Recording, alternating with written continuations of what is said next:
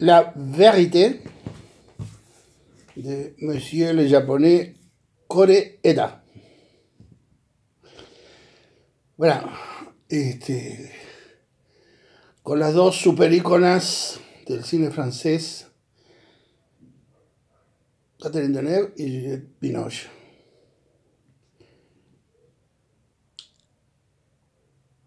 La historia, aparentemente, uno ya la conoce. Este, son una hija y una madre que no se llevan para nada. Este, la madre es una diva del cine, absolutamente egocéntrica, y la hija huye de ella tan pronto como puede, muy joven, se va a vivir a Nueva York. La historia consiste en que la madre decide sacar un libro autobiográfico y la hija vuelve a París para acompañar a la madre en ese evento. Voilà. Voilà l'histoire, es très simple. Por supuesto que eh, mm, los eventos de ese reencuentro llevan a algún lugar a esa relación. Y como casualmente, digamos, porque las casualidades son el centro del melodrama, y como casualmente la madre diva está haciendo una película en la cual de alguna manera ambas pueden revivir a personajes de, de, los años lejanos en los cuales eran madre y una niña, y Juliette Binoche era niña. Este, este, este, esta duplicación de su drama en, en en los términos de la película que ella está filmando, genera una serie de consecuencias en las relaciones entre ellas. Hay que tener en cuenta este aspecto fundamental. Más allá del psicoanálisis, más allá de cualquier tipo de terapia, eh, estos personajes son capaces de optar por una solución mucho más económica para su conflicto. Solución que consiste en inventarse en función de sus mutuas necesidades un nuevo relato de su relación. Un, relato que les permita, de alguna manera, en lo que les queda de vida, ser felices y disfrutar de la relación madre-hija. Hija-madre. Creo que eso es esencial en la película la cuestión de, de, cómo ellas resuelven mediante un relato que más o menos inventan, en el cual no creen demasiado. La clave de ese relato que inventan la da un personaje secundario, Luke, el asistente de ella, de la diva, que en determinado momento dice, no se puede confiar en la memoria. Ese es el mensaje de la película. Si tú querés construir o reconstruir tu vida en función de la memoria, está sonado, no ese es el camino. Más vale prescindir de la memoria y recurrir a la imaginación. Eso es lo que dice la película. Tú invéntate tu, tu relación con, con, esas personas con las cuales estuviste siempre en guerra y seguramente te va a ir mejor que, que recurriendo a los supuestos datos objetivos de la memoria. Por eso es que la película se llama La Vérité. ¿Sí? La Vérité es algo que eh, no existe o que está muy, muy lejos de los datos objetivos eh, del pasado que transmite la memoria. Ese es, la, ese es el punch de la película. Sí, este, yo creo que, que, tiene que ver con eso, que en realidad no hay una verdad a encontrar, sino en todo caso un vínculo a, a ir elaborando de alguna manera. Y a mí me parece que hay una vertiente fundamental en, en, esta relación que ellas rearman de la madre y la hija, que es la nieta. Que a través de la nieta el personaje de Deneuve puede lograr cosas con su propia hija. Y es muy interesante y es muy lindo también, por ejemplo, cuando ella va influida por su madre y le pregunta a la abuela, si ella es de verdad una bruja, Deneb no le dice ni que sí ni que no. La lleva a la ventana, le muestra esa tortuga gigante que tienen en el fondo y le dice, esa tortuga es tu abuelo. Como se portó mal, lo convertí en tortuga. Y el día que el abuelo, que la chiquilina no conocía, aparece, ella va inmediatamente al jardín a buscar la tortuga y no la encuentra. Y no la encuentra, asume, porque lo volvió a convertir en hombre. Y me encanta porque tiene un, abordaje. ese, me parece que esa anécdota eh, sintetiza la visión sobre la verdad y las relaciones de la película. Y me, gusta porque lo que, lo que, en lo que pone el acento es en la creatividad, no solo del arte, sino en la posibilidad de crear en la propia vida una forma de, de existir. Entonces, ¿qué es lo que la vieja dice, no? Dice en el libro, cuando la hija le increpa, le dice, bueno, es mi libro y yo tenía que vender. Digo, tampoco es tan grave, digamos, ¿no? Este tema de si se dice la verdad o no se dice la verdad.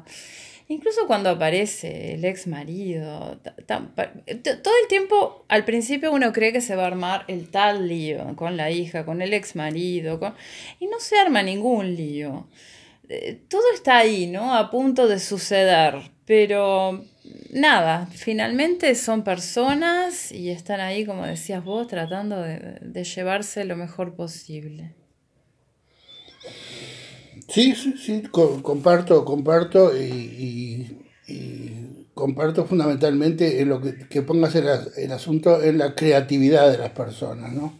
En la capacidad de las personas para salirse de las encerronas mentales a las que puede llevar los malos, las malas digestiones y, actuar con creatividad para, buscar la manera de relacionarse de una manera adecuada con las personas que realmente les importan. Creo que, creo que ahí está el, quid de la película y creo que en ese sentido habría que subrayar que el director es japonés. Mm.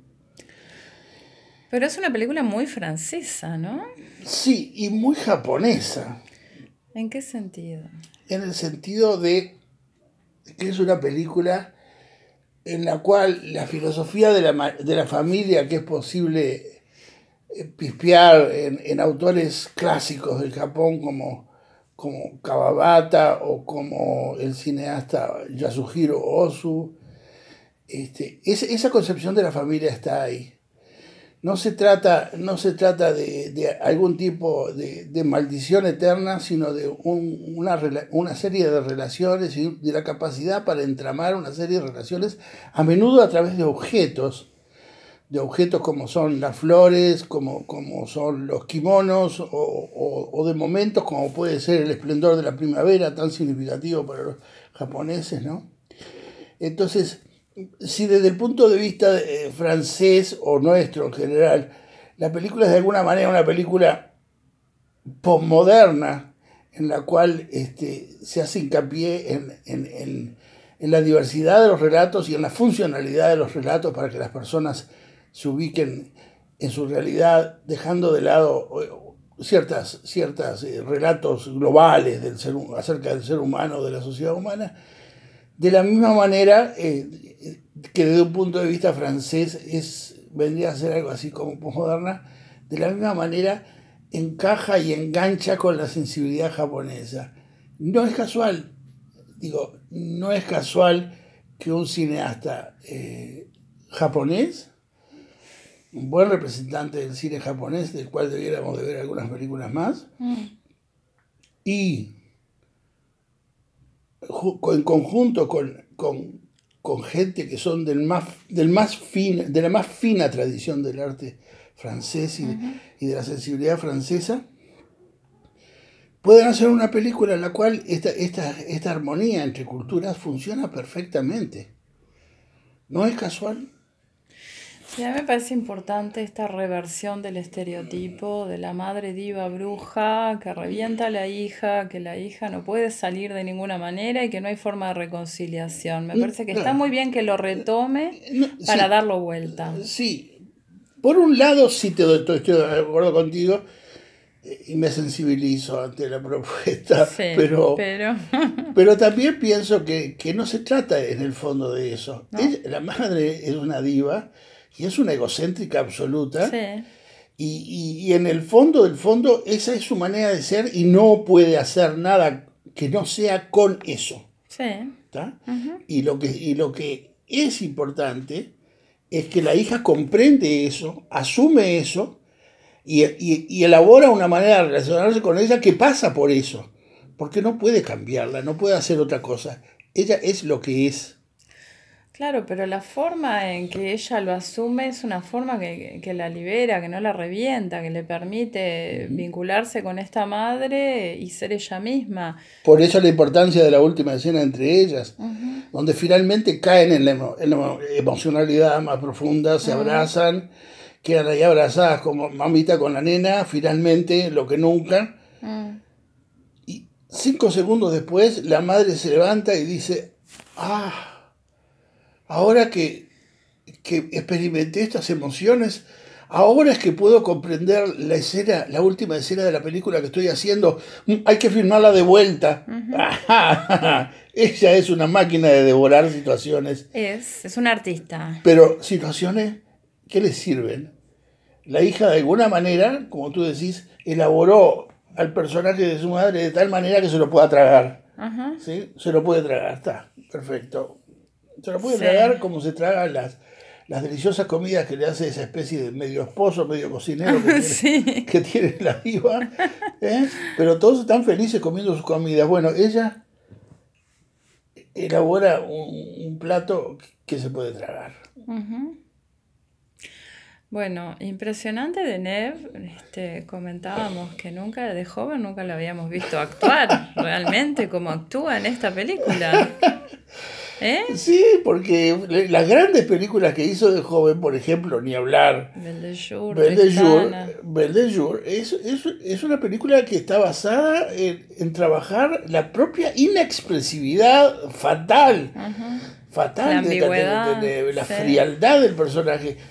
¿Sí? Yo no recuerdo haber visto una película de ella donde pusiera tanta expresividad. es, es sorprendente comprender cómo esta mujer aferrada a la vida y mm. aferrada al cine, ha conseguido reciclarse, profundizarse, romper su cascarón, romper su imagen fría que le vendió a todo el mundo y ser otra vez desde cero actriz. Y con setenta y pico de años, gorda como está, ¿no? Actuando apenas, bueno, se mueve como puede, pero ahí está actuando en serio, es increíble. Sí, sí, sí. sí. Muy impresionante. Muy impresionante. Y la otra Vinoche, bueno, está más allá de cualquier calificación, ¿no? Ella tiene un nivel de comunicación humana que, uff.